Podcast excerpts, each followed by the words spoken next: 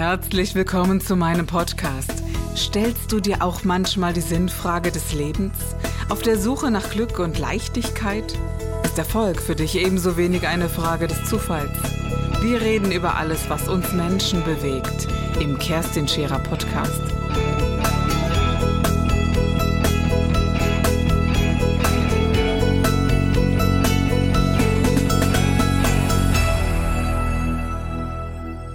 Herzlich willkommen bei einer neuen Sendung bei Scherer Daily. Heute wird es spirituell. Also wer schon direkt ausschalten möchte, kann das natürlich gerne tun. Aber ich glaube, es wäre schade, denn interessant wird es auf jeden Fall. Heute ist ein junger Mann bei mir, der eine besondere Arbeit macht und ich möchte gar nicht so unglaublich viel vorwegnehmen. Und ich freue mich sehr, dass er heute bei mir ist. Johannes Ferret, schön, dass du da bist. Danke, ich freue ja. mich. Ja, ich habe von dir zwar gelesen und gehört, aber wir lernen uns eigentlich ganz neu kennen und somit unser Publikum auch. Das finde ich ganz gut. Ja. ja. Du machst eine ja, wie du selbst sagst, eine spirituelle Arbeit, oder? Damit haben wir was gemeinsam, aber diese spirituelle Ebene, die ist riesig. Es gibt ähm, und ich mag den Namen spirituell aus einem ganz speziellen Grund lieber. Es ist doch eine deutliche Abgrenzung zu Esoterik und zu all dem Okkulten, was es geben könnte. Und ich bin sehr dankbar, wenn wir direkt so einsteigen können und sagen, gebt mal acht da draußen, es ist nicht alles gleich, was dort angeboten wird. Und es ist nicht direkt Unsinn oder es ist nicht direkt das, dass man sagt, der heilt oder der ist, äh, ja, setzt sich über die Dinge hinweg. Und ja. ich glaube, das ist uns beiden ein Anliegen, oder sehe ich das richtig? Auf jeden Fall. Also mhm. es gibt halt viele, die, ja, ich weiß nicht, zu esoterisch vielleicht sind oder zu ähm, in so einer Ecke drin sind. Also ja, finde ich auf jeden Fall gut.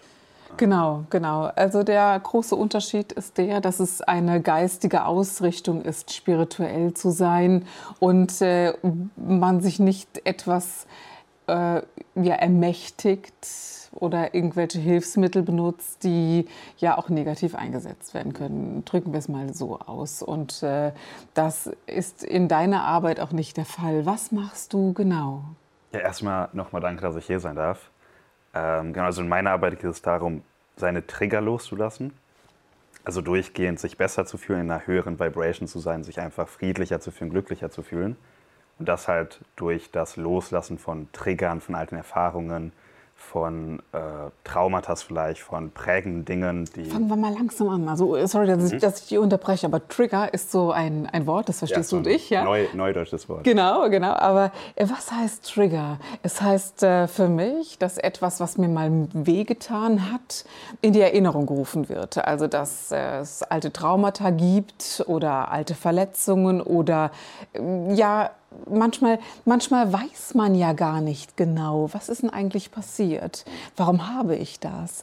Manche würden sogar noch einen Schritt weiter gehen und sagen, naja, wir bringen auch einiges mit in dieses Leben an Traumata, die wir gar nicht so erfassen können. Und ja, und dann treffen wir irgendwann auf XY, vielleicht in einer Partnerschaft, und der sagt nur ein Wort, einen Satz, und es tut plötzlich weh. Und es versetzt einen in einen emotionalen Zustand, den man vielleicht nicht so erfassen kann. Oder man reagiert plötzlich anders, als man es normalerweise tun würde.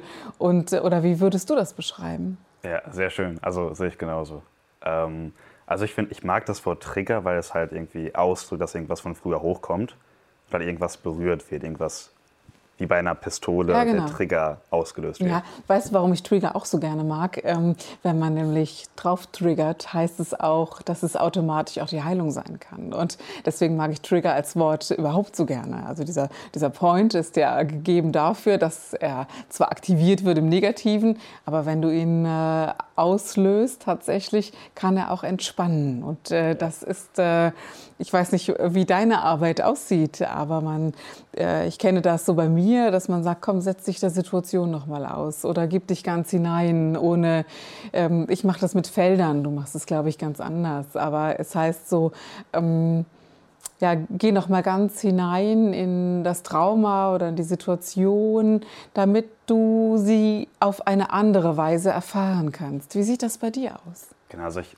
das Wort Trigger sagt halt erstmal aus, dass irgendwas hochkommt, irgendwas, was vielleicht komplett verdrängt wurde, was in deinem Unterbewusstsein komplett verkehrt wurde, über Jahrzehnte vielleicht. Und das ist halt erstmal gut getriggert zu werden, weil sonst würde es halt komplett verborgen sein, irgendwie komplett verdrängt sein. Deshalb getriggert zu werden ist gut. Also ist nicht schlecht, ist vielleicht erstmal unangenehm, aber ist was Gutes, weil halt irgendwas von früher hochkommt. Und bei mir geht es halt einfach darum, das zu spüren, da komplett hineinzugehen. Also zurückzutracken, okay, wann, wann wurde ich schon mal getriggert, wann habe ich mich schon mal genauso gefühlt, also wann war schon mal dieser Auslöser genauso da, vielleicht in einer ähnlichen Situation und dann halt die richtigen Fragen zu stellen, um vielleicht noch mehr hochzubringen und damit halt zu sein und, und sich vielleicht zu umarmen früher, aber vor allem erstmal damit zu sein, da wirklich möglichst komplett hineinzugehen. Oh, okay und zu schauen, okay, wann habe ich das vielleicht zum ersten Mal gespürt. Ist das ähnlich Shadow Work, was ist aus äh, in, äh, genau, äh, also ja. ich kenne das jetzt so ein bisschen aus äh, Amerika oder diese, diese, ich habe mal ein Buch gelesen darüber, also ich kenne mich nicht wirklich gut damit aus, aber ich weiß, dass an manchen Schauspielschulen tatsächlich, also Lee genau, Strasberg ja. zum Beispiel arbeitet damit, dass sie, dass sie sagen, du musst dich selber triggern können und in, diese, in dieses Ganz hineingehen, damit du es A darstellen kannst, aber auch äh, selber heilst. Ja. Das ist halt eher so diese unangenehme spirituelle Arbeit, also dieses wirklich mhm. da hineinzugehen und damit zu bleiben, auch wenn es halt irgendwie unangenehm ist, auch wenn, es, auch wenn man sich vielleicht für zwei Tage oder drei Tage oder eine Woche ein bisschen komisch fühlt, ein bisschen off fühlt, also so ein bisschen, mhm. als wäre irgendwas falsch. Das ist halt der Weg, weil, weil wenn du halt irgendwas für zehn Jahre verdrängt hast, und es dann hochkommt, ist das halt erstmal komisch, weil du denkst, okay, was ist da passiert? Ich fühle mich vielleicht angespannt oder vielleicht weine ich sogar, vielleicht zitter ich sogar und ich bleibe damit, dann ist das natürlich danach erleichternd, aber du kannst dich auch erstmal ein bisschen komisch fühlen und denken, okay, äh, das, was da hochgekommen ist, mag ich nicht, ich fühle mich jetzt so ein bisschen off. Ich finde immer diese, also das ist eine Diskussion, die oft geführt wird. Äh, ist das überhaupt gut? Sollte man mhm. überhaupt eine Wunde noch mal öffnen, die bereits verschlossen ist und so? Und ich verstehe das nicht recht, weil ich, äh, ich denke mir, die ganze Zeit leidest du, wenn auch unbewusst, unter der Situation oder unter, unter dem Trigger, wenn man bei diesem Wort bleibt. Und ich glaube, lieber einmal wehtun und zwar richtig und dann eine gewisse Freiheit verspüren, anstatt permanent immer ein bisschen Leid zu erfahren. Oder das ist wahrscheinlich ja, auch genau, der Gedanke genauso, dahinter. Ja. Mhm. Ähm, und dieses halt, dieses komplett hineingehen sorgt ja dafür, dass du dich danach leichter fühlst. Danach und, und das ist halt, das ist halt meiner Meinung nach der Grund für dein Leiden, für dein gesamtes Schlechtfühlen, ist halt irgendwas in deinem Unterbewusstsein, irgendwas, was vielleicht nur dafür sorgt, dass du dich leicht schlecht fühlst oder immer so ein bisschen komisch, was du vielleicht auch gar nicht wahrnimmst, weil du dich schon immer so gefühlt hast. Wenn, wenn ein Fisch immer im Wasser ist, weiß ja nicht, dass es noch irgendwas anderes gibt als das Wasser. Man denkt, okay, jeder andere, dem geht es auch so, der fühlt sich auch ein bisschen schlecht, ein bisschen leicht depressiv, was ja heutzutage bei fast jedem so ist. Also man hört, man denkt irgendwie, dass jeder leicht depressiv ist. Das ist halt meiner Meinung nach die Ursache davon ist halt irgendwas, was früher passiert ist, was durch den Trigger an die Oberfläche kommt und dadurch dann losgelassen werden kann, indem du komplett damit bleibst, bis es halt automatisch abklingt. Ich glaube, dass es ganz viele, viele Gründe gibt, sich zum einen so zu fühlen, aber ich glaube auch, dass, äh, wie du so schön sagst, sich jeder so ein bisschen depressiv fühlt.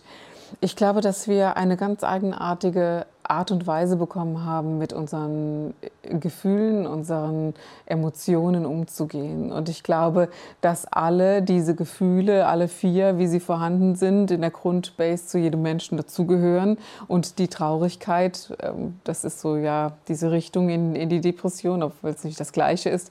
Aber eine gewisse Traurigkeit, eine gewisse Lethargie gehört auch zu einem Menschen, vor allen Dingen zu Menschen, die emotional sind und die spüriger sind als andere. Ich glaube, dass eine Traurigkeit auch im positiven Sinne eine große, ja, äh, eine große Hingabe zu einem anderen Menschen auch ist oder zu anderen Menschen und auch zum Gefühl von, von etwas, äh, was, was andere nicht so gut beschreiben können. Und diese, äh, diese depressiven Tendenzen, die dann so entstehen, glaube ich persönlich, sind eben auch, was nicht so rauskommt aus einem Menschen, was man runtergeschluckt hat und ja, und ein bisschen Unglück, weil man sich sein Leben vielleicht anders vorgestellt hat, oder? Und da kommen für mich schon immer so viele Faktoren zusammen, die ähm, die auch mit einer gewissen Intelligenz gekoppelt sind. Manchmal, je nach Mensch natürlich, ne? aber die sich schon Gedanken ums Leben machen, findest du nicht? Ja, also ich bin auch eher hochsensibel, würde ich sagen. Das kann, das kann vielleicht zum Teil zum, vom Trauma kommen, von irgendwas Schlechtem, was passiert ist.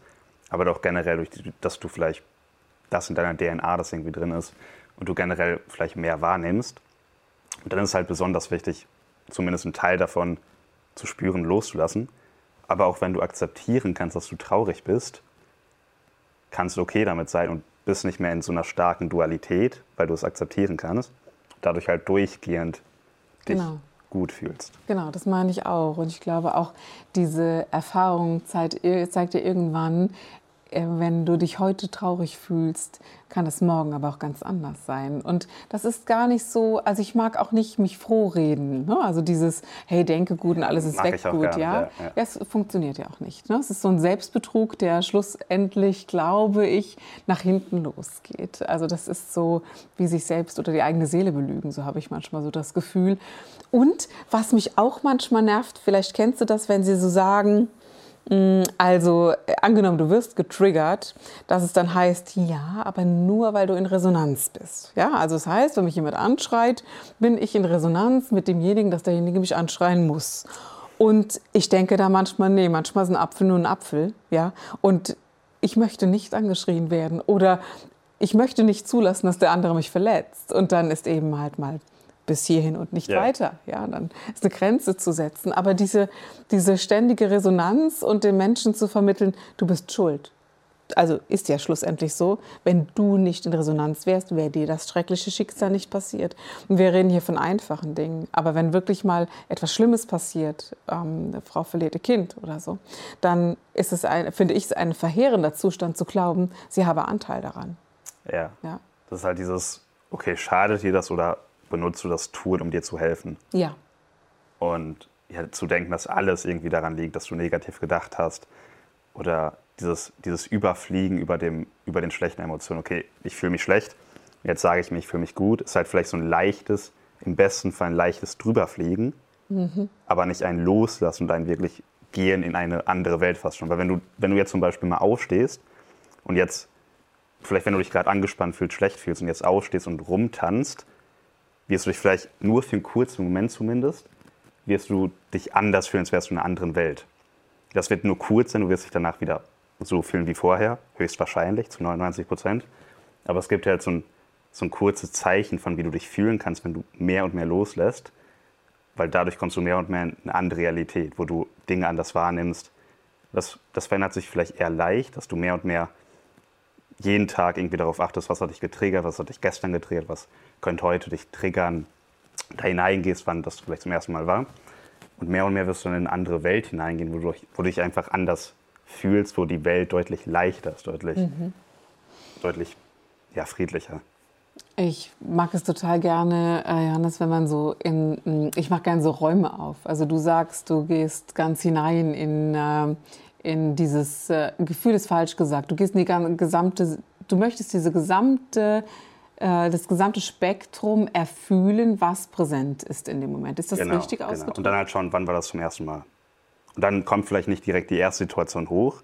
Und ich weiß auch nicht, was da genau passiert ist, weil das halt im Gehirn aus wissenschaftlicher Ebene sehr verteilt sein kann. Also wenn irgendwas sehr Schlimmes passiert ist, weißt du nicht, okay, so sah der Raum aus, da war die Person, so war das genau, sondern du weißt mhm. halt einfach nur mehr, wie sich das angefühlt hat.